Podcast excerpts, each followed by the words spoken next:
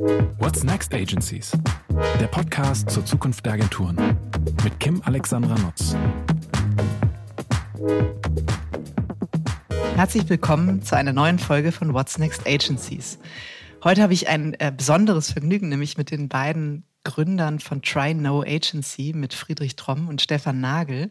Ähm, ich habe irgendwo gelesen in einem Interview die Einhornmacher und da habe ich einfach gedacht, na, die muss ich mal kennenlernen und die müssen auf jeden Fall in meinen Podcast, weil wenn jemand Einhörner machen kann, dann weiß er auch über die Zukunft der Agenturen schwerstens Bescheid. Also insofern, ihr beiden, ähm, herzlich willkommen. Ich freue mich ähm, super auf das Gespräch mit euch und hoffentlich ganz viel aus der Startup-Szene zu lernen, mit der ihr euch ja so intensiv ähm, umgebt. Schön, dass ihr da seid. Vielen, vielen Dank, dass wir hier sein dürfen. Ja, vielen Dank für die Einladung, Kim. Ja. Super gerne. Ich habe bei unserem Kennenlernen, wir haben uns ja jeweils einzeln kennengelernt und sehen uns jetzt ähm, eigentlich erstmals zusammen. Und ich muss gestehen, aus den beiden Vorgesprächen habe ich schon mitgeschnitten, dass ihr ein kongeniales äh, Duo seid und euch tatsächlich optimal ergänzt.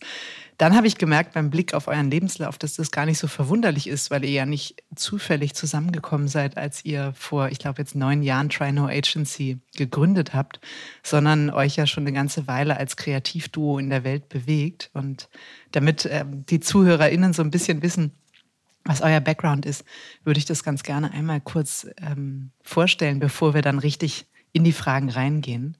Also ihr wart beide viele, viele Jahre bei BBDO ich glaube, zuerst schwerpunktmäßig in Stuttgart, Mercedes-Benz Trucks gemacht, ähm, dann zum Schluss Berlin.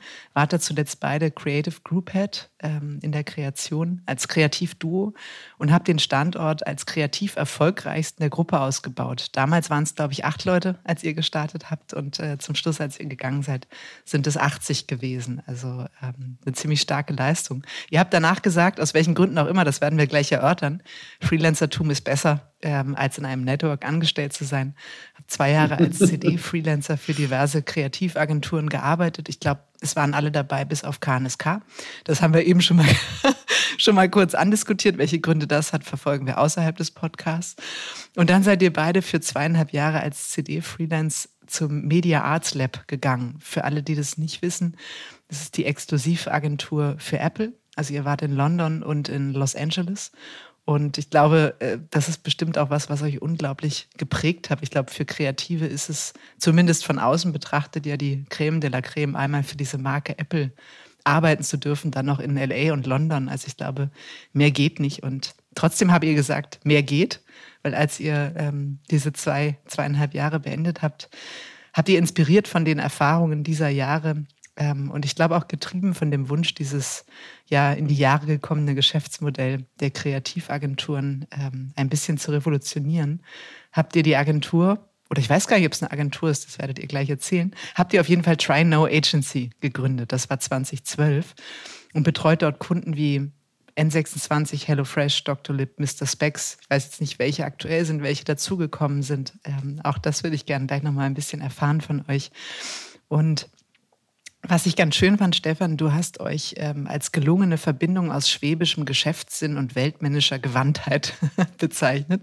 Das finde ich, äh, das ich gut. Und du sagst, du bist mehr der Bauch und Friedrich ist mehr der Kopf. Also von daher, für mich klingt es tatsächlich nach einer guten Mischung. Und was ich wirklich, und damit würde ich gerne einsteigen, weil ich glaube, es prägt sehr stark das, was ihr heute da tut bei Try Agency und schon viele Jahre erfolgreich tut.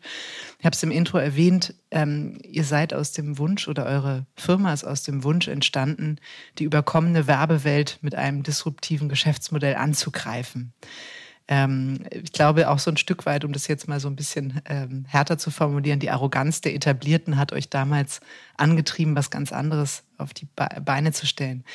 Hattet ihr einen Erweckungsmoment, irgendeinen Punkt, wo ihr beide gesagt habt, so geht es nicht, so wollen wir das nicht, wir wollen was ganz anderes machen? Oder war das eher so die, die Summe der Teile, die dazu geführt hat? Sowohl als auch tatsächlich. Ich glaube, so ein, ein Erweckungsmoment war nach ungefähr zwölf Wochen in meinem ersten Praktikum in der Werbung. Da hatte ich angefangen bei einer Agentur, die, die war damals total, total heiß und angesagt, wollte eigentlich nur ein Praktikum machen und hatte dann irgendwie aus Versehen tatsächlich einen Kannlöwen gewonnen und hatte auch mitgeholfen bei einem ganz, ganz tollen Team, das dann auch damals mit Simio gewonnen hat. Das war der erste Claim, den ich schreiben durfte, weil einfach, einfach, einfach ist. Und wir hatten echt eine wahnsinnig gute Zeit da haben irgendwie viel Zeug gewonnen. Und eigentlich wirkt das alles super erfolgreich. Und dann gab es eine riesige Weihnachtsfeier. Und dann wurden vor Weihnachten all die Leute, mit denen man Nächte durchgearbeitet hatte, inklusive meiner Person, vor die Tür gesetzt. Und das war für mich so ein Moment, wo ich dachte, das ist so ein, so ein, so ein wahnsinnig tolles Geschäft. Oder das macht, ich weiß nicht, ob es ein Geschäft ist, das macht, macht wahnsinnig Spaß. Nur unternehmerisch kann das ja nicht so sein, dass man eigentlich nicht so viel Voraussicht hat oder dass man sagt, wir stellen Leute ein, geben denen Versprechen, machen denen Hoffnung, die sich dann halt einfach so atomisieren. Und das war so ein bisschen der Moment, wo ich gesagt habe, okay, das, eigentlich wollte ich eine Doktorarbeit schreiben, das habe ich dann bleiben gelassen, habe gesagt, ich muss jetzt in die Werbung gehen, ich, ich, ich will das eines Tages mal anders und vielleicht sogar besser machen. Mhm. Das war so einer der Momente tatsächlich.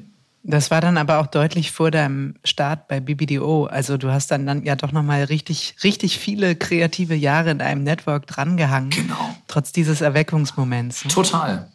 Das eine ist ja, dass man die Regeln gerne brechen möchte. Das andere ist, dass man sich vielleicht, dass es auch nicht schade, sie dafür zu kennen und zu verstehen, wie es eigentlich geht. Also der Anspruch, was besser zu machen, ist ja ganz schön. Man muss natürlich in der Regel auch ein bisschen was lernen und erstmal verstehen, was kann man überhaupt besser machen. Wie kann man es denn überhaupt, ähm, ähm, was, was, sind denn da für Kräfte, die halt irgendwie mhm. mhm. so. Stefan, wie war das für dich? Ach, ich meine, du hattest es ja angesprochen mit dem, dass es die Summe der Teile war, das also ein bisschen mehr. Also ich fand es ähm, sehr, sehr spannend, was wir ähm, alles erlebt hatten. Und ähm, wir sind ja angetreten mit Try Agency, quasi alles, was wir an äh, Agenturen nicht gut fanden, wegzulassen und aber auch alles, was wir gut fanden, wieder mitzunehmen. Also wir sind große Freunde von transparenten Prozessen, ähm, aber nicht von kreativen Eitelkeiten. Mhm. Wir finden insgesamt ähm, alles das gut, was, was Dinge einfach macht und nicht kompliziert. Und ich glaube, bei China Agency fokussieren wir uns sehr stark auf, die, auf diese Punkte. Deswegen war es bei mir jetzt mehr so die Gesamtheit, also von einer inhabergeführten Agentur zu lernen, was es heißt, einen sehr großen äh, Inhaber zu haben, von Netzwerk irgendwie die Synergien mitzunehmen, von einer Marke wie Apple auch Abläufe oder auch Arbeiten mit Freelancern zu lernen und versuchen, diese ganzen Felder bei Trino Agency positiv zusammenzubringen. Das, was uns, was natürlich auch was war, wo wir, als wir zusammen halt fürs Media Arts auch gearbeitet haben, und das ist ja schon angesprochen, eigentlich was die Marke angeht, ich meine, Apple is possibly as good as it gets. Und es war auch wahnsinnig toll, dass du als Freelancer für zweieinhalb Jahre im Hotel wohnen darfst. Das ist vielleicht nicht so. Mittlerweile habe ich Familie, irgendwie, da wird meine Frau mich das wahrscheinlich stören, wenn ich zweieinhalb Jahre lang weg wäre. Aber das war auch so ein Moment, wo wir eben gemerkt haben, das herzustellen, was wir machen, das ist, ist ungeheuer aufregend und jeden Tag habe ich eine Freude. Die Prozesse dahinter, wie das gemacht wird, haben uns gefragt, ob das wirklich so zeitgemäß ist, dass man die ganze Zeit durch die Welt fliegt, um dann trotzdem nur eine Videokonferenz zu haben um drei Uhr früh, um dann irgendwelche Copy abzustimmen. Und das war für uns ein bisschen auch unser Anliegen zu sagen, das kann man doch irgendwie intelligenter und schlanker und nachhaltiger irgendwie tatsächlich umsetzen in der modernen Welt. Mhm. Aber ihr wart ja damit, ich weiß nicht, also ich habe mal einen Artikel über euch gelesen, der war so unter diesem Motto zusammengefasst, ähm, Deutschlands virtuelle Agenturen. Mhm. Das ist, glaube ich, auch schon ein paar Jahre her. Ihr seid ja auch, so ist mein Verständnis, nicht rein virtuell, sondern mittlerweile ist es ja eher so eine hybride Lösung, ne? dass ihr wirklich ein ein Kernteam habt von, ich glaube, roundabout 20 Leuten ähm, und äh, viele Freelancer, die ihr sehr gut kennt, äh, dann eben auch habt. Mögt ihr mal kurz erklären, wie das, wie das funktioniert und wie hybrid oder wie ähm, virtuell ihr heute seid? Ähm, also es ist in der Tat eine hybride Lösung. Was uns ein bisschen, also wir kurios fanden, als wir beide noch als Freelancer, haben dann auch zusammen gewohnt zu der Zeit, unsere, unsere Berliner Freelancer-Zeit, dass wir dann immer freitags in unserer Küche saßen und dann riefen immer zwei oder drei Agenturen an, weil man montags ganz schnell Sachen brauchte. Das war, war super. Wir haben so unsere Kernarbeitstage waren immer Freitag, Samstag, Sonntag, dass man dann auf Montag dann die Sachen für die Präsentation fertig machen konnte. Und das, das Ganze hatte immer so einen Nimbus von was Geheimnisvollen. Und das war dann immer, wurde dann immer häufig, glaube ich, so dargestellt, ob das dann Inhouse-Teams gewesen sind, die was gemacht haben. Das war tatsächlich so ein Punkt, ähm, wo wir gesagt haben, lass uns das doch so machen wie jede Filmproduktion der Welt eigentlich auch. Wenn du einen Stuntfahrer brauchst, kommt ein Stuntfahrer auf die Payroll, der muss jetzt immer nicht 365 Tage in so einem Büro sitzen und darauf warten, dass jetzt dann irgendwann ein Stunt gedreht wird. Und das war so ein bisschen ein Blueprint für uns und auch unser Anspruch, wie wir zusammenarbeiten wollten. Also zum einen haben wir ein sehr großes Freelancer-Netzwerk von Leuten, die, mit denen man zusammen Kreation gemacht hat und Strategie so gewachsen ist. Was uns aber auch im Sinne eines zeitgemäßen Arbeitens eigentlich ganz, ganz sinnvoll erschien. Also Sascha Lobo, mit dem ich das Vergnügen hatte, zusammen zu studieren, der schrieb damals an Digitale Bohem, die Besten arbeiten heutzutage frei. Und die Erfahrung haben wir tatsächlich auch gemacht. Das ist ja tatsächlich die Frage, wenn du jetzt ein, jetzt bist du ein toller Kreativdirektor und kannst 850 Euro am Tag einnehmen, warum genau sollst du denn jetzt einfach für viel weniger Geld immer nur auf einem einzigen Kunden äh, drei Jahre lang sitzen und vielleicht noch Politik machen, was dir als kreativen, ja, als hypersensiblen Menschen vielleicht gar nicht gefällt, in irgendeinem Meeting zu sitzen. Und das war so ein bisschen unser Anschluss, dass wir gesagt haben, lass doch versuchen, das, das Beste aus beiden Welten zusammenzubringen. Einerseits unseren Kunden, sprachst ja gerade schon an, häufig haben wir auch sehr viel Projektgeschäft. Das einfach so flexibel zu gestalten, dass man gemeinsam wirklich wachsen kann. Ja, man weiß ja noch nicht, dass das N26 irgendwann mal ein Einhorn wird, wenn man es gründet. Vielleicht braucht man erstmal so ein Startup-Startup-Paket, um überhaupt loszulegen, braucht da mehr Flexibilität. Zugleich merken wir eben auch, dass viele Leute sich, gerade Kreative, sich halt auch wünschen, dass da ein bisschen, ein bisschen mehr Abwechslung drin ist. Und das wollen wir eigentlich ganz gerne zusammenbringen. Und das heißt, ihr habt heute ein, ein, Team aus, ich sag mal so, so ein Kernteam, was für euch auch die, die Regelkunden, die ihr betreut, dann betreut. Und wann immer ihr Bedarf habt für, weiß ich nicht, mehr Leute, Spezialisten, dann zieht ihr die aus eurem Freelancer-Netzwerk hinzu, oder? Genau. Also wir haben genau die, die, diese Struktur und vor allem halt also Bedarf in Form von äh, auch einfach äh, Wissen und Expertise. Also natürlich äh, nehmen wir uns Expertentum dazu, wenn wir das brauchen. Und wenn es sich längerfristig bewahrheitet, geht man auch mit den Freelancern eine festere Vereinbarung ein. Ich glaube, das, was bei vielen Kreativen, die als Freelancer arbeiten, oftmals zu kurz kommt, ist halt, dass sie zwei Tage auf ein Projekt gesetzt werden. Wir versuchen eigentlich, die Freelancer über den ganzen Prozess mit zu begleiten. Also bei uns äh, gehen Freelancer auch auf Drehs bei uns gehen Freelancer mit zu Kunden und wir sind viel transparenter in dem Umgang mit Freelancern und binden die aber auch in den Agenturalltag sehr viel mehr mit ein. Und gerade jetzt in Zeiten von der Pandemie merkt man ja auch, wie einfach es auf einmal ist, dass, wenn man davon spricht, Menschen haben auf Homeoffice umgeschalten. Im Endeffekt war das bei uns davor auch schon so. Also da hat sich nicht so viel geändert. Und insofern ist es äh, ein, virtuelles Zusammenarbeiten, das aber immer wieder halt in Kernteams zusammengeführt wird. Mhm. Habt ihr heute Agenturräumlichkeiten oder macht ihr das nach wie vor so, wie du es vorhin geschildert hast? Also vielleicht wohnt ihr jetzt nicht mehr zusammen, aber zumindest sitzt ihr jetzt zusammen. Ja, lustigerweise ist die Agentur tatsächlich eine Wohnung. Wir sitzen ja, wir gucken gerade raus auf, auf Tacheles hier. Stefan und ich haben tatsächlich in dem Raum hier damals angefangen. Das war aber mehr so eine Opportunitätslösung. Der hatte einen befreundeten Filmproduzent. Das saß eigentlich alles voller Filmproduzenten. Der meinte, das kleinste Zimmer ist noch frei. Wollt ihr euch da nicht irgendwie einen Schreibtisch reinstellen? Und ähm, ja, haben wir dann tatsächlich auch gemacht und haben jetzt so Raum für Raum so ein bisschen annektiert über die letzten, die letzten zehn Jahre. So. Ähm, da wir schon gemerkt haben, klar gibt es auch Projekte und Stefan sprach es ja gerade schon an, dass wir jetzt auch einige Kunden gewonnen haben, die tatsächlich kontinuierlich mit uns zusammenarbeiten. Auch so umfangreich dann geworden ist. Also HP, da sind wir jetzt irgendwie Lead-Agentur für, für Dach geworden zum Beispiel. Da, da braucht man dann tatsächlich auch, auch den Raum, wo die Teams sich ein bisschen ausbreiten können.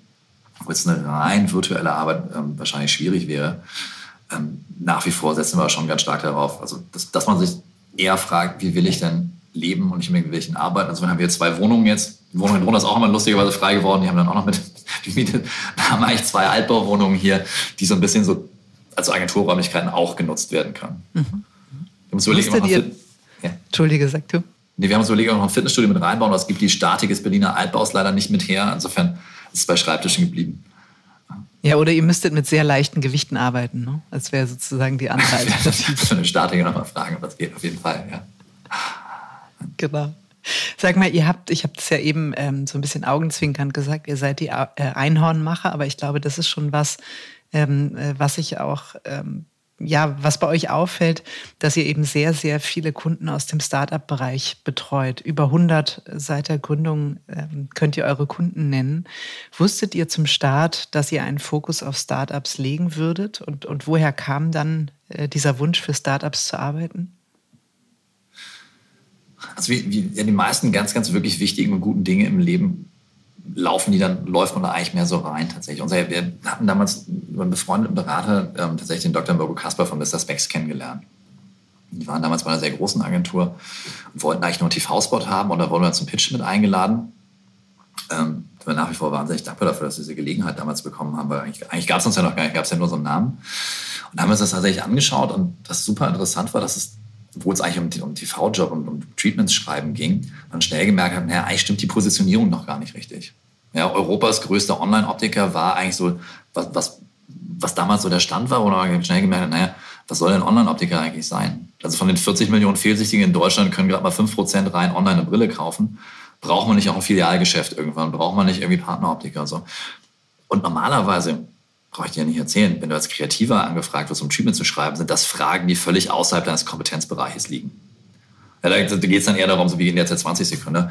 Aber wir haben dann so eine partnerschaftliche Zusammenarbeit mit denen erlebt und die waren auch so offen dafür. Jetzt sieht man auch, ich freue mich jedes Mal, wenn ich in der Sögestraße in Bremen, meiner Heimat, oder Mr. Wechselladen vorbeigehe, dass da, dass da tatsächlich dann deutlich mehr draus geworden ist. Und das hat uns so ein bisschen angefixt, ähm, in dieser Startup-Welt so ein bisschen zu bleiben. Also nicht nur, dass wir uns gesagt haben, wir sind agiler und wir mögen gern kurze Wege und flache Hierarchien. Ich glaube, dass wir jetzt kein, kein, sind in einer Positionierung jetzt nicht so super einzigartig für, eine Agentur oder von der Creative Company. Aber was uns wirklich gefallen hat, war, dass du wirklich echten Entscheidern sprechen kannst dabei. Also mit, mit, wirklich mit den Gründern zusammen am Tisch sitzt und die dann sehr hands-on, wie die halt so sind, ähm, doch teilweise eben, oder zum großen Teil halt hochintelligent dann mit dir zusammen die, die, Skripte machen, aber du auch an der Strategie und an der Positionierung arbeiten kannst. Also, gerade halt auch, was spannend ist, mit den äh, Startups zu arbeiten, ist, dass man halt sehr weit vorne in der, in der Innovationskette halt ist. Also wenn man sich anguckt, Digitalisierung und äh, beim Beispiel von N26 muss eine Commerzbank jetzt ganz schön hinterherziehen, um quasi auch ein digitales Konto zu eröffnen. Wenn man sich Scalable Capital anguckt mit äh, einem Robo-Advisor, kommen jetzt Banken langsam darauf, dass man ETF-Handel machen kann. Und somit ist es für uns auch immer sehr interessant, weil die, die Produkte, für die wir arbeiten, tatsächlich halt ähm, ja, sehr interessant und innovativ sind. Und deswegen haben wir uns in dem Feld dann da, fühlen wir uns sehr wohl, weil die Ziele irgendwie sehr klar gegeben sind und auch der Aufbau einer Marke äh, sehr spannende Sachen mit sich bringt, weil so toll es auch ist, für Apple zu arbeiten, die Marke Apple besteht bereits. Aber jetzt zu erklären, was ist eine Kochbox, wie funktioniert ein Online-Optiker, ähm, ist das, was uns tatsächlich neue Verhaltensweisen beizubringen. Ist das, was wir sehr gut können und was uns auch antreibt. Wir sind halt sehr normale Jungs aus der Provinz, darum brauchen wir aufregende, innovative Geschäftsmodelle, damit es interessant bleibt, das Ganze. Aber da seid ihr doch dann wunderbar angekommen. Also das ist doch, auch das scheint ja eine gute, gute Kombination zu sein. Aber sag mal, dieses Thema Kreativität wird ja auch viel in unserer Branche äh, diskutiert. Ne? So die, die neue Form der Kreativität, die Rückbesinnung auf Kreativität, der Wert von Kreativität. Und trotzdem finden sich viele Agenturen dann beim Abarbeiten der Kundenbriefings wieder, ähm, wo möglicherweise auch aus Zeit- und Effizienzgründen zu wenig hinterfragt wird oder der Kunde auch aus Zeit- und Effizienzgründen sagt, lass uns nicht so viel diskutieren, ich muss jetzt hier irgendwie die Kampagne rausschieben. Ähm, das klingt ja fast danach, als hättet ihr dann auch in dieser Konstellation Möglichkeiten, breiter zu denken, sodass möglicherweise gar nicht immer eine Kampagne die richtige Lösung ist, sondern vielleicht ist es am Ende auch ein Produkt oder ein Service, der euch einfällt. Also wie weit definiert ihr bei euch die Kreativität in der Arbeit? Also wie, wie sehr entfernt ihr euch von der ganz klassischen Kampagnendenke? Also das Schöne ist, dass wir wirklich durch diese, ich weiß nicht, ob es einzigartig ist, aber doch, doch ganz besondere Kundenkonstellation können wir, wie Stefan sagt, sehr, sehr früh halt einsteigen. Also manchmal kommen Leute mit Businessplänen zu uns, ja, also Foodspring war so ein Beispiel, da kamen dann Tobi und, und Philipp an und meinten, wir wollen auch was mit Supplements machen. Mhm. Waren wie viele unserer, unserer Kunden ne, gerade raus bei irgendeiner großen Beratungsfirma, ähm, sagt man, lass uns mal Supplements machen, aber wir wissen gar nicht so genau was. Irgendwie MyProtein nur anders. Das ist natürlich eine Steilvorlage, wo du vom Naming angefangen, was aber auch, auch von der Positionierung her, von der kommunikativen Marktpositionierung her, eigentlich wirklich mit, einer, mit einem weißen Stück Papier anfangen kannst. Das ist wirklich komplett grüne Wiese und das, das ist halt was, wir jeden Tag eigentlich als Luxus so ein bisschen betrachten. Dass eben nicht der E1 runtergebrieft hat bis zum E14, der es dann einmal durch die komplette Agentur durchgebrieft hat, bis dann, der, bis dann das Kreationsteam dann irgendwann was kriegt, was halt, wo vielleicht noch 10% der ursprünglichen Informationen da sind und auch halt dieser Spielraum nicht gegeben ist, zu sagen, naja, eigentlich jetzt das nächste Performance-Proteinpulver zu machen, ist eigentlich gar nicht so interessant. Warum wären wir nicht die Bio-Company unter den Supplements? Und wenn ihr die Bio-Company und den Supplements seid, dann müsst ihr das vielleicht auch ernst nehmen. Dann dürft ihr euer Soja halt eben nicht irgendwie in Schwellenländern anbauen, wo der Trinkwasserspiegel eh schon niedrig ist, sondern müsst ihr Soja am Bodensee anbauen.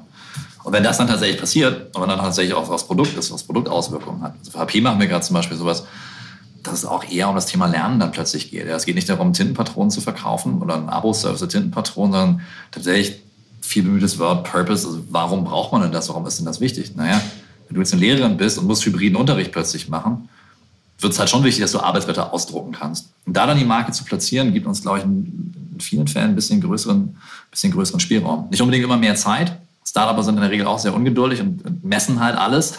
Ja, auch nicht, Sorry. Ja. Genau, das war die, die Frage wegen der Kampagnendecke. Also da, was Friedrich gesagt hatte, dass es ja in Agenturen irgendwie einmal durchgeht, ist es ja auch bei Kunden so. Also gerade bei großen Konzernen, wenn dann Feedbacks kommen mit Ampeln, die irgendwie gelb, rot, orange sind, wo man nochmal nachjustieren darf, sind halt gerade Startups viel mehr bereit, Sachen zu testen. Also wir machen, keine Ahnung, Casting-Tests irgendwie bei, bei äh, Online-Kanälen, dann darauf wieder aufbauen. Also viel mehr in der Arbeit verbessern und nicht irgendwie halt die Kampagne vorher schon tot denken. Und das ist ähm, tatsächlich was mit den jungen Firmen, was halt da deutlich schneller geht. Was Friedrich sagte, dass man da einfach schneller zu Entscheidungen kommt und das Medium nicht die erste Wahl ist, sondern die Idee. Mhm. Wie ist denn das? Ihr habt ja gesagt, ne, als dann ähm, der und der um die Ecke kam und die nächste Marke und das nächste Startup. Ähm, Startups sind es ja gewohnt, mit ihrem Pitch-Deck zu Investoren zu laufen und zu pitchen und zwar regelmäßig zu pitchen. Wie machen die denn das mit ihren Agenturen? Also ist das auch ein klassischer Pitch oder ist das so die Berliner Szene und es ist Mund-zu-Mund-Propaganda? Man empfiehlt sich, man lernt sich irgendwie bei Events kennen, die jetzt gerade eben leider nicht stattfinden. Aber ist das so eher der Inner Circle, der euch dann weitergetragen hat? Oder seid ihr auch zum Start von, von klassischen äh, Werbung treibenden dann oder von, von ähm, vor allem von Startups auch zum Pitch eingeladen worden? Also natürlich beides. Es gibt ähm, etabliertere Startups, die dann äh, klassisch zum Pitch einladen und ansonsten ist es aber tatsächlich so, dass ähm, Startup ein Branchenfeld ist, das quasi, die haben alle die gleichen Herausforderungen. Also wenn man jetzt Automobilindustrie, die konkurriert sehr stark, aber die Kanäle, Vertriebssituation von Startups sind alle sehr gleich und deswegen war dann auch sehr oft die Weiterempfehlung halt da. Und das ist halt dann super, weil Mr. Specs wird dann gefragt, wie hast du denn das gemacht? Ja, mit der Agentur ah ja so. Also da ist das Netzwerk natürlich äh, für uns ein großer Vorteil gewesen, um da das Wachstum halt mitzunehmen. Und dann sicherlich auch wieder die Expertise. Also wie mhm. HP kam zu uns, weil ihr habt doch die und die und die Kunden gemacht. Und das war dann für die wieder sehr interessant. Oder wenn Mercedes kommt, ach, ihr habt doch das gemacht oder jetzt gerade sind wir in einem Pitch für eine große Bank, die auf uns zugekommen sind, weil wir doch N26 gemacht haben. Und somit ist es so, dass die großen Unternehmen sich halt wieder die Agilität von Startup wünschen und die Startups halt gerne die Größe oder die, die Ausstrahlung von großen Marken hätten. Wir haben uns da ganz gut so quasi als Dolmetscher platziert. Ich wollte gerade sagen, für euch sind die Startups ja auch ein tolles Zugpferd, weil das, was die Startups für die Großkonzerne sind, das könnten sie ja dann eben in euch auch finden. Als äh, genauso die Frage, wer bringt jetzt die Agilität und das frische Denken bei uns rein? Wie du vorhin gesagt hast, ihr habt euch viel mit innovativen Produkten und Services auseinandergesetzt. Das heißt, die müssen bei euch nicht wieder bei Null anfangen, sondern im Zweifel Absolut. seid ihr denen ein paar Schritte voraus in den Möglichkeiten. Genau, und viele, viele große Firmen haben ja auch Inkubatoren, wo sie wiederum kleinere Marken irgendwie halt ausprobieren und testen. Und somit, wie gesagt, fühlen wir uns in dem sagen wir, Testfeld ganz wohl. Und ähm, deswegen gibt es natürlich auch Pitches, aber ähm, die meisten Sachen werden tatsächlich auf Empfehlung weitergemacht. Was halt interessant ist, dass bei den Startupern häufig ganz andere Metriken bei der Auswahl greifen. Ja, so ein CMO oder ein Gründer, die gucken sich die haben jetzt die klassischen Awards oder Kreativrankings halt nur, nur, nur, mittelbare Relevanz irgendwie. Die gucken sich halt eher an oder fragen halt eher ihre drei Buddies, mit denen sie damals bei BCG oder McKinsey waren. So, wer kann denn unsere Cost per mhm. Visit halbieren? Ja, wer, was, wer kann denn irgendwie, wer versteht denn KPIs genug und kann auch gucken, so, wer kann denn die Magie dann hinterher auch messen, irgendwie dem machen? Dann sicherlich ist Brandbuilding ein Thema, bei allem. Klar, wenn du eine neue Marke baust, sollte, sollte Brandbuilding auch Teil der, der, Gleichung sein. Da die ja aber durch ihre ganzen ähm, Fundraising, Investorenrunden und durch den Investorendruck auch mal sehr, sehr stark gezwungen sind, halt, halt performant zu denken und da wirklich zu liefern, okay, wie viele neue Kunden? Wir kommen jetzt von null. Wir haben jetzt null Kunden, haben ein Konto bei uns. Wann schaffen wir es denn, dass die ersten erstmal 50.000 Kunden und so da sind? Ähm, wie groß sind die Warenkörbe? Ähm, kommen die aus einer ganz anderen, anderen Datendichte Welt und haben auch ganz andere KPIs. Irgendwas, was für uns halt super interessant ist, auch Kreativität nochmal anders zu messen. Mhm. Welche Rolle spielt das? Weil das finde ich spannend, ne, dass du gesagt hast, die haben einen starken Blick für die Performance und sind ja auch Performance getrieben, weil sie wiederum ähm, den Erfolg an die Investoren zurückmelden müssen. Geht ihr da mit ins Risiko? Also es gibt ja unterschiedliche Möglichkeiten. Entweder ihr sagt, hey, ähm, spart ihr das Honorar, wir würden uns gerne beteiligen und unsere Arbeit in Shares umwandeln. Oder ihr sagt andersrum, behaltet mal eure Shares, aber wenn das Baby fliegt und wir die KPIs, die wir gemeinsam definiert haben, erreichen, dann bekommen wir einen performancebasierten Zuschlag. Also wie, wie sieht da euer Honorarmodell mit den Startups aus?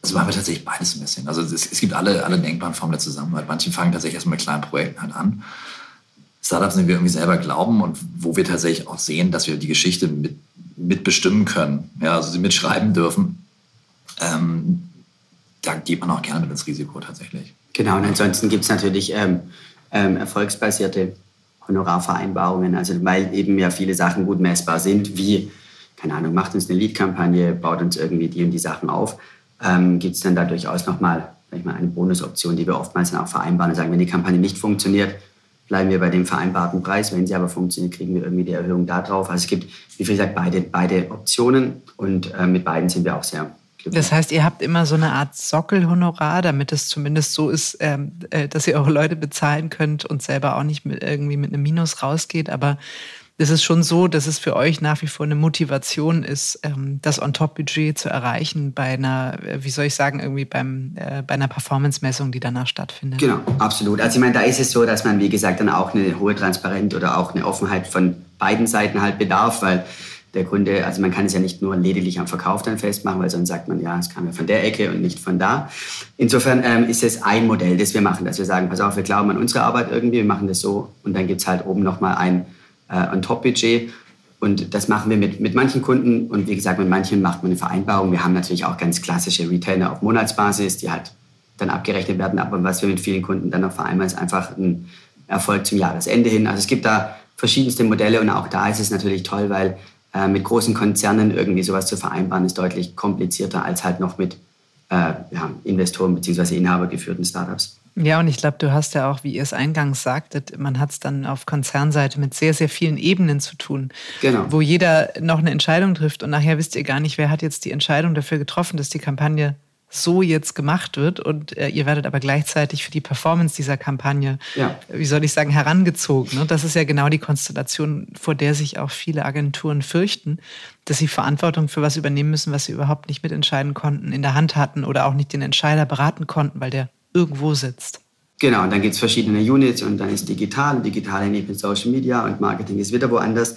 Und man schafft auch eine ganz andere Zusammengehörigkeit mit einem Kunden. Und zwar wirklich nicht der Dienstleister, sondern wirklich der Partner zu sein. Und dann ist es auch schwimmender, weil man dann eigentlich mehr eine flexible Inhouse-Agentur wird. Und deswegen ist dann auch das Thema Pitch wieder ganz anders. Man hat eine viel bessere Vereinbarung mit äh, seinen Kunden. Und das ist für uns was, was glaube ich, tatsächlich ein großer Unterschied ist einfach in der Beziehung zueinander. Wie machen denn ähm, Startups das? Also mal angenommen, sie pitchen, ihr seid zum Pitch eingeladen. Dann kennt man ja so den Klassiker, ähm, zumindest den ich so äh, kenne, ist, ist, es gibt ein äh, Briefing, es gibt ein äh, erstes Frage-Antwort-Spielchen, es gibt ein Chemistry-Meeting, es gibt nochmal ein Rebrief, dann gibt es die Pitchaufgabe, dann so, und so zieht sich das durch. Manchmal ist jetzt sogar noch ein Workshop vorgeschaltet und dann gibt es endlich nach vielen, vielen Stufen die Pitch-Präsentation und dann gibt es eine Bewertungsmatrix und danach wird dann entschieden und äh, meistens auf Agenturseite für so einen Pitch 100.000 Euro schnell verbrannt. Das könnt ihr euch ja in eurer Aufstellung eigentlich gar nicht leisten. Also wie, wie ist eure Pitch-Erfahrung? Das kann sich vor allem unsere Kunden nicht leisten. Also wir haben jetzt tatsächlich, jetzt, wenn, wir, wenn jetzt über so, so einen Kunden wie, wie Hugh Packard oder HP redest, klar dauert dann ein Pitch auch 156 Tage, bevor man dann halt irgendwie ähm, das erste, erste richtige Briefing tatsächlich bekommt.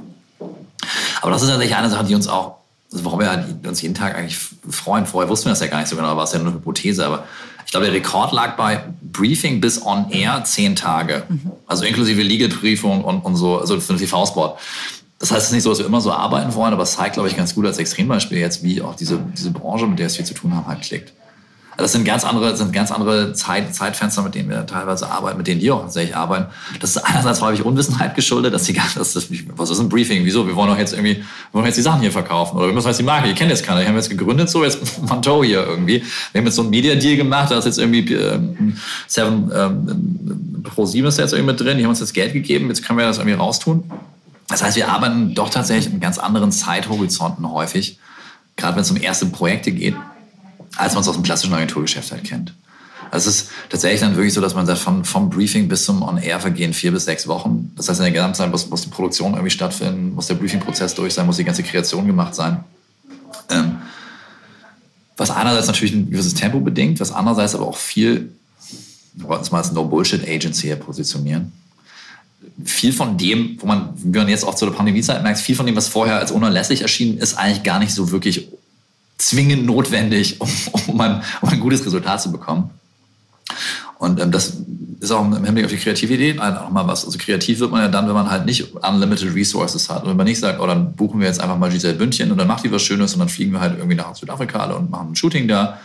Und eigentlich ist auch egal, weil wir wissen auch gar nicht so genau, was wir hinterher messen. Das ist so ein bisschen unser, also genau das ist nicht unser Tagesgeschäft, sondern ähm, häufig kriegen wir sehr genau gesagt, wo es hingehen soll, in Form von einer Zahl, die man auch gut, gut messen kann. Mhm. Und haben aber ähm, deutlich, deutlich kürzere Zeitfenster, um das zu erreichen. Briefings, sagen wir eine Hälfte der Fälle, schreiben wir zusammen eigentlich mit dem Kunden tatsächlich. Weil die häufig noch gar nicht so genau wissen, welcher Teil, also wie, wie man genau das Briefing jetzt für eine Kreativagentur erstellen sollte, weil die aus ganz anderen Bereichen kommen. Die kennen sich fantastisch mit Fintech aus oder die können die verrücktesten Algorithmen programmieren. Ähm, jetzt genau eine Kreativagentur zu briefen, wie man es so ganz klassisch kennt, ist, ist für viele von denen tatsächlich ein erstes Mal, dass sie es machen. Und das macht natürlich auch Spaß, dass du das ein bisschen die Aufgabenstellung dann halt tatsächlich auch so stellen kannst, dass sie hinterher auch lösbar ist, wirklich. Glaubst du, das ist, ähm, ist ein Modell, was sich auch für, ich sage jetzt mal, Nicht-Start-up-Kunden entwickeln lassen könnte oder was auch eine gewisse Zukunftsfähigkeit hat zu sagen? Weil ich meine, die Erkenntnis vieler Agenturen ist, die Briefing-Qualität wird immer schlechter. Mhm. Was man ja jetzt nicht per se äh, dem Kunden vorwerfen kann im Sinne, äh, er hat es lieblos gemacht oder nicht ernst genommen oder so, sondern ich glaube einfach aus der Frage, was ist jetzt das Richtige, es ist Zeitdruck, es gibt unendlich viele Möglichkeiten ähm, und äh, ganz häufig hat man das Gefühl, im Briefing steht auch schon die Lösung drin.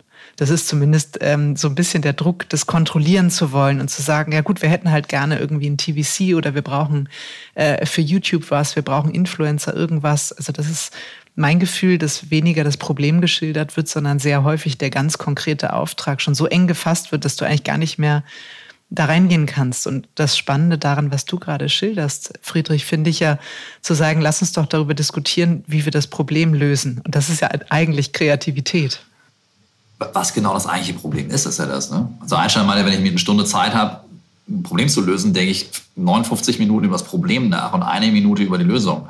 Und das ist ja genau das, was, also was, was erstmal rauszufinden, was ist denn wirklich das Problem, um wegzukommen.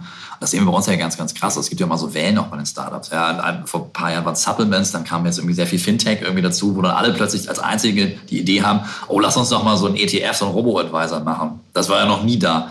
Und sich da, da dann genau reinzunehmen, zu gucken, was aber wollen, wollen die Deutschen halt wirklich investieren? Wollen die wirklich schnell reich werden? Ist das wirklich die Geschichte, die wir irgendwie erzählen müssen?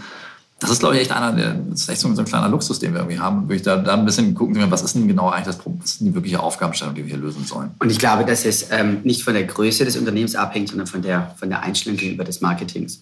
Also wir arbeiten ja auch für Strato oder für HP und die haben genauso den Anspruch, äh, in dem Bereich so zu arbeiten. Also ich glaube nicht, dass man es an der Größe und oftmals ist ja auch in Deutschland oh, ein Startup. Aber wenn man sich anguckt, was jetzt wir kaufen ein Auto.de für eine Bewertung hat, ist es so, dass es, wo fängt ein Einhorn an, wo hört ein Startup wieder auf? Mhm. Äh, glaube ich, dass da halt viel, viel mehr möglich ist. Deswegen, es ist nicht so, dass das nur Startups können, sondern tatsächlich die Haltung der Unternehmen gegenüber dem Marketing da halt wichtig ist. Also Apple ist ein Riesenunternehmen, schätzt aber Kreativität sehr und hat deswegen auch sehr, sehr klare Briefings. Und ich glaube, dass es niemand hat Zeit und niemand äh, nimmt sich die Zeit, wenn es nicht als wichtig erachtet. Ich glaube, ein Punkt, den du, ein ganz wichtiges Stichwort, du gesagt hast, ist, ist tatsächlich Entscheidungen. Das Paradox an einer Entscheidung ist ja, wenn du wüsstest, was vorher, also wenn du wüsstest, was rauskommt, wäre es ja keine Entscheidung mehr. Dann wäre es ja eine Wahl. Und man versucht irgendwie, ich glaube, das ist ein, grundgesellschaftliches Problem, das ist aber wahrscheinlich auch, das Lustige ist, ich glaube, 1,6 Prozent der Deutschen sind wirklich so Gründer. Also wir reden, wir reden mit so einer sehr, sehr kleinen, eigentlich sehr, sehr spitzen Zielgruppe, die so, so unterschiedlich auch sind unterschiedlich das ist, was sie machen, die wahrscheinlich aber eine Sache gemeinsam haben, die trauen sich, Sachen zu entscheiden. Und häufig haben sie den Mut und auch die Fähigkeiten, das tatsächlich auch zu machen. Ist nicht jedes Startup erfolgreich, aber erstmal die Entscheidung zu treffen und sagen, hey, ich bin jetzt 27 Jahre alt, ich habe einen Job in der Consultancy, ich verdiene unfassbares Geld, aber ich gehe da jetzt raus und versuche jetzt halt irgendwie, äh, weiß ich nicht, ähm, Frauen Financial äh, Literacy beizubringen, damit, das, damit das, das Pay Gap zu schließen. Oder ich will eine App machen, womit man Bäume pflanzen kann oder so. Das ist ja erstmal ein ganz anderes Level von äh, Entscheidung als, ach, ich entscheide mich jetzt dafür, jetzt einfach noch drei Jahre hier sitzen zu bleiben, weil dann kommt sowieso irgendwie eine Beförderung, wenn ich nichts falsch mache. Und das ist, glaube ich, ganz toll, dass die, zumindest der, der, die Chance gegeben ist, auch das zu machen, worum es ja eigentlich beim Directen, also bei der Kreativ-Direction oder bei der Art-Direction eigentlich auch geht, sich nicht darum, also nicht darum geht, 100 Konzepte zu machen, die man auch alle irgendwie machen könnte, sondern das eine richtige oder sich für, sich für zwei, die man gerne testen möchte, zu entscheiden. Und das ist, glaube ich, ähm, auch nochmal eine Sache, die, die viele von unseren Kunden, glaube ich, auch auszeichnet. Ungeachtet dessen jetzt, ob das Unternehmen ganz, ganz jung ist oder eher alt, aber dass man, ähm, wo wir auch ein bisschen bei der Auswahl darauf achten, sind das wirkliche Entscheider, mit denen wir sprechen wollen, egal in welcher Stufe der Hierarchie sie stehen? Oder sind es halt mehr so Empfehlsbefänger, die dann auch gleichzeitig umgekehrt auch wieder kontrollieren wollen? So. Habt ihr denn schon mal einen, einen, Kunden wieder abgegeben? Also freiwillig, weil ihr gemerkt habt, wir können gar nicht so sein, wie wir gerne sein wollen, wie unsere Position, unsere Haltung, unser Selbstverständnis ist? Klar, also das, das passiert regelmäßig eigentlich, weil es ist halt so, dass ähm, wenn es auf beiden Seiten nicht passt, also ne, wir sind keine Freunde von Zwangsehen. Insofern, ähm, nee, passi passiert natürlich irgendwie äh, ab und an und haben Kunden da dann auch quasi nicht weiter beraten, klar. Das ist ein bisschen an dem Namen geschuldet. Armin hat uns damals herbeigebracht, Werbung verkauft ja keine Autos, Probefahrten verkaufen ja Autos. Und damals ist auch Trino Agency tatsächlich ein bisschen. Also es ist bewusst auch im Namen so ein bisschen drin. Wir finden das schon schön, Sachen gemeinsam auszuprobieren und auch dazu schauen, ob das dann halt eben passt in die Richtung. Ähm, und das ähm, ist, es gibt schon auch Sachen, genau wenn du halt, wenn du in extremen Zeitdruck und teilweise mit, mit sehr sportlichen Budgets eigentlich was erreichen willst, was sonst irgendwie großen Marken vorbehalten ist, ist eben sehr, sehr wichtig, dass man sich da vertrauen kann und gemeinsam wirklich Entscheidungen trifft. Denn was nicht geht, ist zu sagen, ich möchte gerne irgendwie in sechs Wochen noch ein R sein. Ich möchte halt nur keine Entscheidung treffen. Mhm. So, wir können natürlich auch, auch wenn wir Partner sind, meistens haben wir nicht so viele Shares, dass wir den Leuten dann die Entscheidung vollständig abnehmen können. Leider.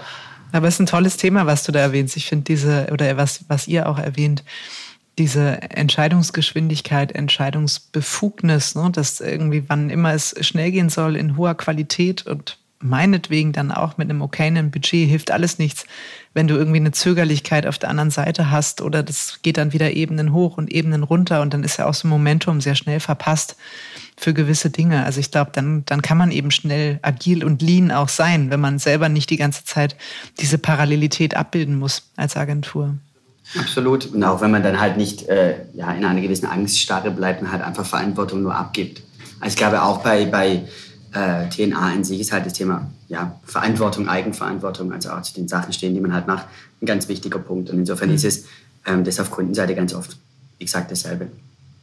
Das ist eigentlich eher so der Lackmustest für uns. Also wenn du merkst, du lernst das Team dann halt auf Kundenseite irgendwie kennen und die können tatsächlich, die können auch Entscheidungen treffen der Hire-Prozess, den kriegst du ja teilweise hautnah mit. Du fängst dann an mit einem Gründerteam von zwei Leuten und über, über drei, vier, fünf Jahre, bei, bei Fall von Foodspring jetzt sind das, das ein paar hundert Leute dann, ja, oder von, von Scalable bei 26. Das heißt, du bist ja wirklich hautnah dabei, wie der auch eingestellt wird. Und das verrät häufig mindestens ebenso viel, wenn nicht sogar noch mehr häufig, wie, wie so Briefing-Prozesse sehen. Und häufig, häufig ist das auch eine, eine, eine Entwicklung, die, die so miteinander korrelieren. Wenn du siehst, okay, der, der stellt wirklich A-Player ein, weil er selber auch irgendwie sich das traut, Leute hinzustellen, die in Teilen, in Teilbereichen noch kompetenter sind als er selber. Hast du in der Regel eine sehr hohe Briefing-Qualität, dann hast du auch tatsächlich auch irgendwie ähm, Budgets und Timings, die halt Sinn ergeben und klare, klare Aufgabenstellung. Und im Gegenzug wird dir auch eine Menge Entscheidungsfreiheit eingeräumt. Und das ist ein bisschen, wie eine Auswahl darauf achten, dass, dass das halt auch so ähm, sich halt durchzieht so bei unseren Kunden. Mhm. Ist es denn, wenn du hast ja eben das Thema Budget kurz mal gestriffen, ähm, Jetzt gibt es ja irgendwie so, so ein bisschen die These, naja, mit Startups kann man halt kein Geld verdienen, weil die müssen ja selber Geld einsammeln und äh, vielleicht geben die noch Geld aus, um ihre Marke da einmal sauber hinzustellen, hübsches Design und Naming und Branding zu machen. Aber für die Kampagnen, die Kreation selbst bleibt dann weniger übrig. Was ist da eure Erfahrung? Könnt ihr die These widerlegen oder ist es dann eher so, dass man sagt, naja, man robbt sich halt miteinander so ran und wenn es erfolgreich ist, dann partizipiert man davon auch als Partner? So eigentlich ist tatsächlich ein bisschen so zusammenwachsen und dann zusammenwachsen. Ähm, klar partizipieren wir daran, aber ich glaube, Kreativität bemisst sich ja nicht unbedingt daran, dass man jetzt irgendwie einen Star hired und dem ganz viel Geld gibt und dann irgendwie einfach das, das Bild gewaltig zukippen kann. Ich glaube, das, das haben wir tatsächlich eine Sache, die wir bei Apple gelernt haben. Also wenn du, die, wenn du kein iPhone hast, Commercials anschaust, das ist halt ein Telefon vor weiß mit Apps drauf und einem Finger, der Pinch, Swipe, Tap macht. Und es gibt ein Voice-Over dazu was, was der Texter Jens Helwig damals gesprochen hat. Das ist bestimmt nicht das teuerste Commercial, das es jemals gab. Aber es zahlt halt so genau auf die Bedürfnisse der Zielgruppe ein und erklärt so genau, was es ist. Ja, genauso wie das What is iPad, also what is a magic sheet of glass? Dazu muss man jetzt gar nicht irgendwie riesengroße Bilder machen. Und auch wenn die es dann damals in Kalifornien gedreht haben, das, das hätte, das hätte sie genauso gut in Bielefeld drehen können in der Halle. Und es wäre trotzdem genial gewesen. Und das finden wir eigentlich auch schön, das versuchen wir auch so ein bisschen mit unserem Team, so diese Attitüde halt irgendwie ähm, rein zu impfen und zeigen, naja, wirkliche Kreativität zeigt sich ja erst da, wo du mit beschränkten Mitteln was Tolles zaubern kannst. Mhm. Ja. Und aber halt auch in, in, in, viel mehr Kanälen halt denkend. Und ich glaube, wenn man diese Synergien nutzt und wir ja auch mit unserer Inhouse-Produktion den Content im Prinzip selber herstellen, ist es so, dass man sicherlich neu denken muss.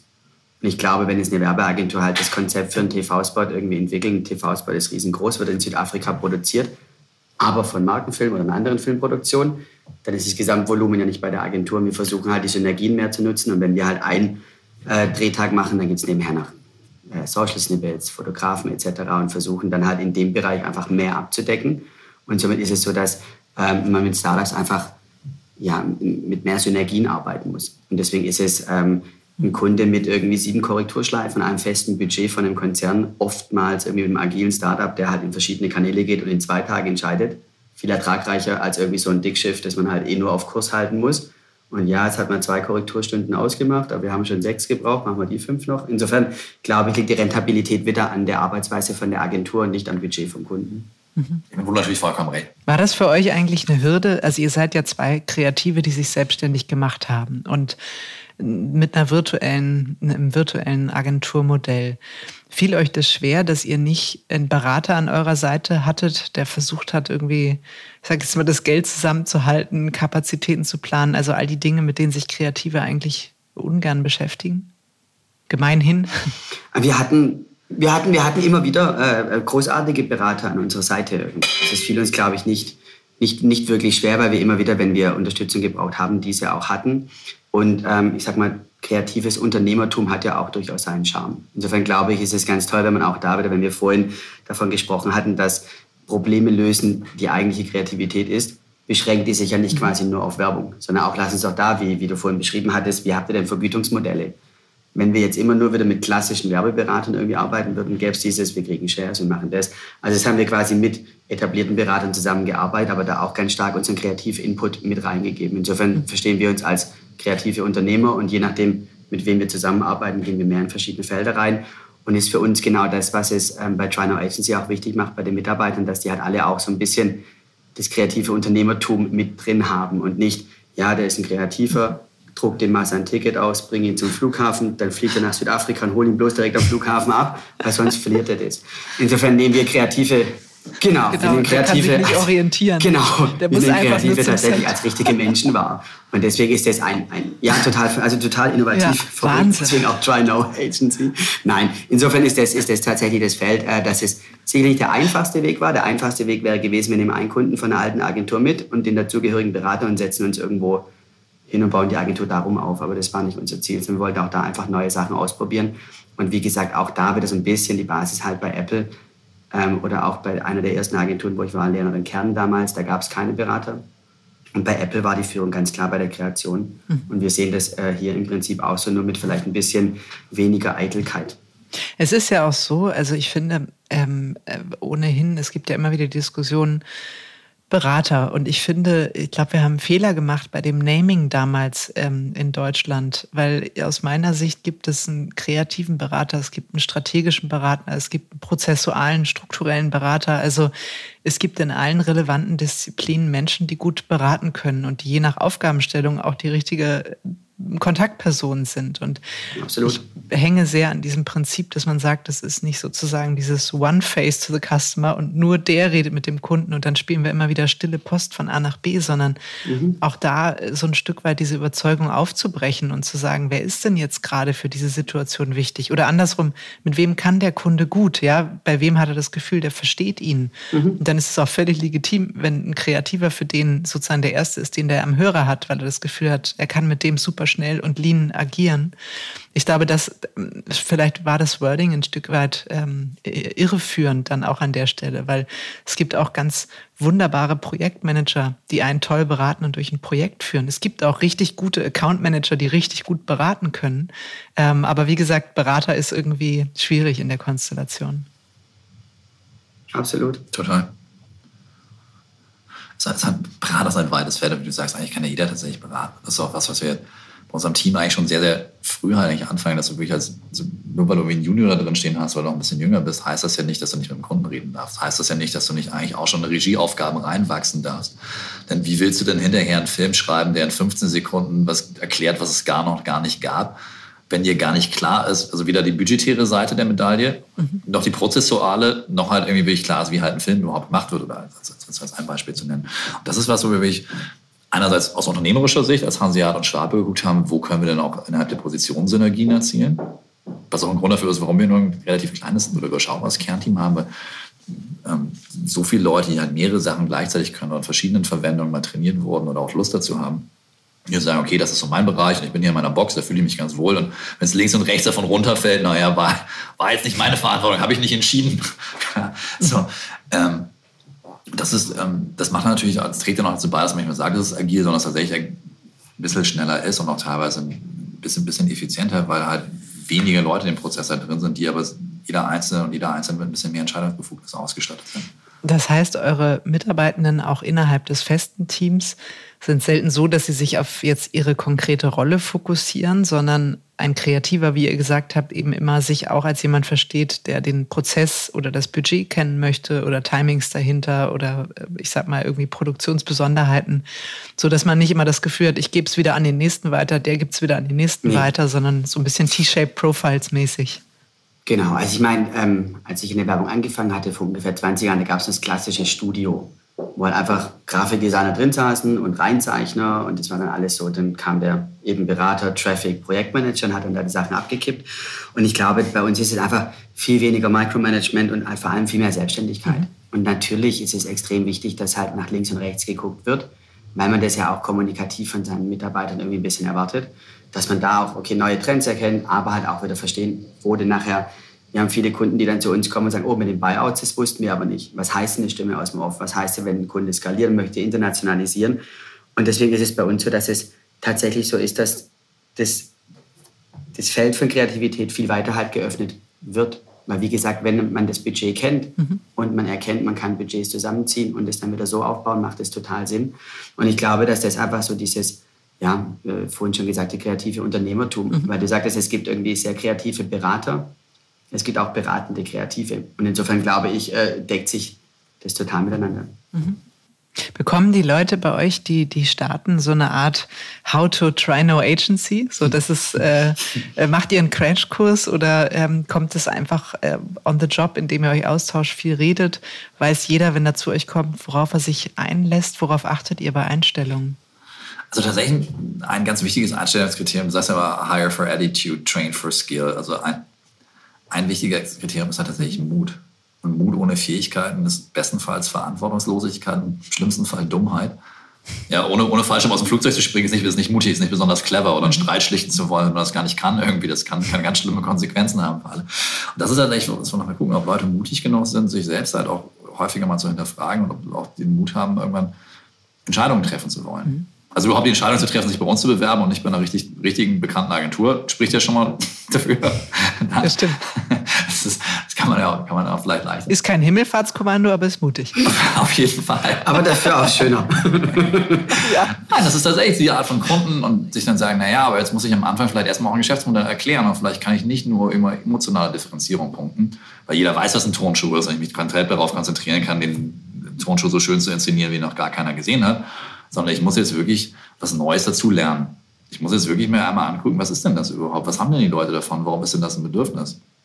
Neigung, ne? Und das, das sicherlich so, so gut. Und dann gucken wir natürlich, dass Klavier noch erreichbarer sind und haben auch ein ganz tolles Team halt mittlerweile um uns herum, wo es halt tatsächlich für jeden Bereich wichtig ist. Also von der Performance über die Produktion, ja, über die Kreation, Strategie eben, eben Heads da, die man sich eben wenden kann und, und gucken halt so, dass so in interdisziplinären Teams dann ein bisschen Learning on the Job halt hauptsächlich passiert. Genau, also bei uns gibt es keine Fibeln, wo dann der Work, der Work, der Work draufsteht und irgendwie die Historie der letzten 50 Jahre aus zwei Gründen, uns gibt es noch keine 50 Jahre. Und wir versuchen das dann ähm, insgesamt, wie Friedrich sagte, kollaborativer über das Team aufzufangen und ähm, durch das, dass wir sehr abwechslungsreiches Kundenportfolio haben, kommt man tatsächlich auch sehr schnell in den Job rein und der Rest wird relativ klassisch über OKRs definiert, dann haben wir abgestimmt und somit kommen die Leute eigentlich sehr schnell bei uns an und, und, und werden äh, Teil von Trino Agency. Mhm.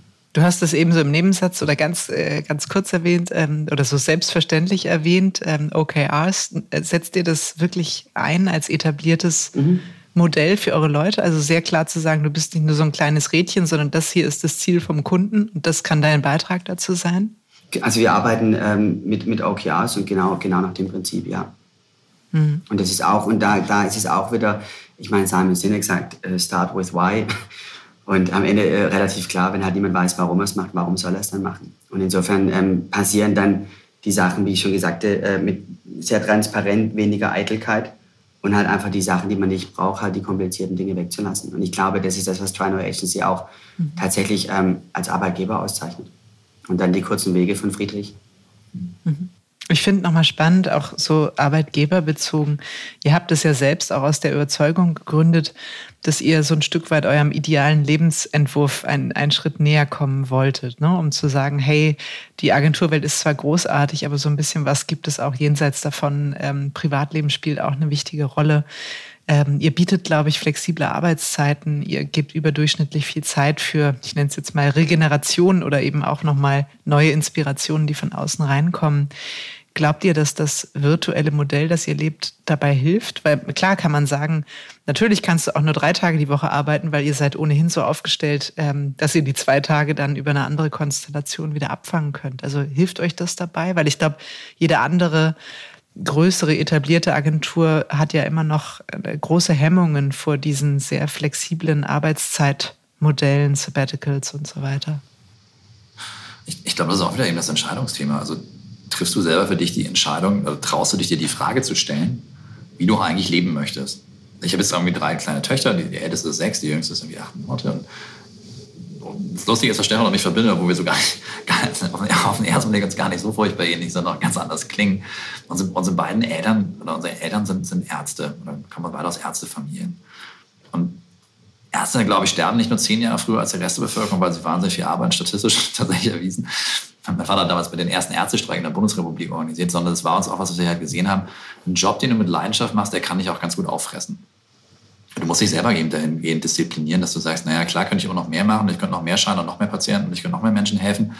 Jetzt helfen wir Menschen auch, aber es geht nicht um Menschenleben, klar. Aber trotzdem war das, glaube ich, eine Sache, die bei uns mit drin war, dass man sagt, muss sich auch selber dahingehend disziplinieren, dass eben nicht vielleicht mehr besser ist, sondern halt besser. Besser ist. Und jeder soll sich, jeder darf sich selber fragen für uns, was, wie sie halt ihr Leben gestalten wollen. So. Und dazu hilft es natürlich klar, wenn du einerseits jetzt nicht in den jetzt nicht nur am Kundenmagneten dranhängst, der dir jetzt oktroyieren kann, wie das sein muss, weil die, quasi die, die Kundenstruktur gespiegelt werden muss auf Agenturseite. So für viele Startups ist es halt ganz normal, dass man halt äh, flexibel arbeitet, dass nicht alle Leute auch in der Stadt sitzen müssen, mit denen man zusammenarbeitet. Und dass so Themen wie Sabbaticals und so vielleicht auch ein bisschen schon, schon noch eher gelebt werden und jetzt nicht irgendwas sind, was jetzt irgendwie neu dazu erfunden wird, sondern dass sie von vornherein schon Teil des, der, der Gründung waren. Davon profitieren wir sicherlich auch als Arbeitgeber. Sag mal mit Blick auf die Uhr, ne? ich könnte ja jetzt noch drei Stunden mit euch in die äh, äh, Line-Welt der Trino Agency abtauchen, in die Startup-Welt, mit der ihr es zu tun habt. Ich glaube, das ist unglaublich inspirierend. Trotzdem äh, gucken wir mal, wir nähern uns so langsam der Stunde. Ich habe noch eine Frage, weil ihr kommt ja, so habe ich es ja auch im, äh, in der Kurzvita beschrieben, ihr kommt aus klassischen Agenturen, ihr habt in Networks lange Zeit gearbeitet bei BBDO jetzt mit dem Wissen, das ihr habt aus der Zeit in LA, jetzt aus den fast neun Jahren Try No Agency, was sind die Dinge, wo ihr sagt, mein Gott, hätten wir das damals bei BBDO gewusst, hätten wir das sofort verändert, sofort angewandt, hätten auch die Möglichkeiten gehabt, es innerhalb dieser Strukturen anders zu machen. Gibt es da irgendwas? Also tatsächlich, was du vorhin angesprochen hattest, dass es halt nicht so in diesen äh, starren Strukturen sein muss, sondern dass es einfach mehr im, im Kollaborativen passiert. Also ich glaube, dass man da einfach äh, viel offener sein kann. Also ich glaube, die Strukturen äh, von, von großen Agenturen sind zu hierarchisch aufgebaut. Und ähm, jeder kann mit dem Kunden, nicht jeder kann mit dem Kunden sprechen, aber jeder, wo den, zum richtigen Zeitpunkt mit dem Kunden spricht, ist total okay. Und dass es eben nicht die Runde macht, dass ein Briefing über 17 Stufen gehen muss. Ich glaube, tatsächlich effizienteres und äh, netteres Miteinander arbeiten. Genau, also ich glaube, ich glaub, eine Sache, das auf jeden Fall weiterhin, glaube ich, ist diese das Warum dabei allen verständlich zu machen, ganz, ganz wichtiger Punkt. Also, dass man nicht, nicht sich benimmt wie ein Designer oder sich benimmt wie ein, wie ein Copywriter und denkt, ich rauche französische Zigaretten und ich bin, ich bin unpünktlich und deswegen, deswegen bin ich ein großer Künstler, sondern ein bisschen uneitel drauf zu kommen und sich zu fragen, okay, was, was ist denn das eigentliche Ziel? Warum machen wir das denn eigentlich? Und das versuchen auch auf alle Ebenen der Organisation durchzutragen, bis halt hin zum, zum Prakti, damit auch der Prakti versteht, was, was sind die Limitationen, was sind auch die Chancen dabei. Eine andere Sache, glaube ich, wo als Agentur wirklich sich die Zeit zu nehmen, halt gemeinsam mit den Kunden vielleicht auch zu wachsen. Also vielleicht so ein bisschen nicht nur auf die drei oder vier Sachen zu schielen, die gerade irgendwie total hot und en vogue sind, sondern zu gucken, was, was ist denn eigentlich, was ist eigentlich das nächste große Ding dabei? Und ähm, das vielleicht schon rechtzeitig anzugehen und dann auch die Prozesse dementsprechend dabei zu stricken, dass man, dass man das auch mitgehen kann, solche Entwicklungen, um dann irgendwann von exponentiellem Wachstum zu profitieren. Toll. Vielen Dank, ihr beiden. Das finde ich sind gute Tipps und ich würde mir wünschen, dass viele, die jetzt zugehört haben, das äh, beherzigen und unbedingt ausprobieren. Ich habe ein paar Sachen mitgenommen, wo ich sage, das könnten wir wirklich mal ausprobieren. Ähm, und ich danke euch für den Einblick. Wirklich toll. Also hat viel Spaß gemacht. Danke. Vielen, vielen Dank, dass wir uns zurückgeben. Danke für deine tollen Fragen. Danke dir sehr. Einen schönen Tag. Mach's gut, Kim. Liebe Grüße aus Berlin.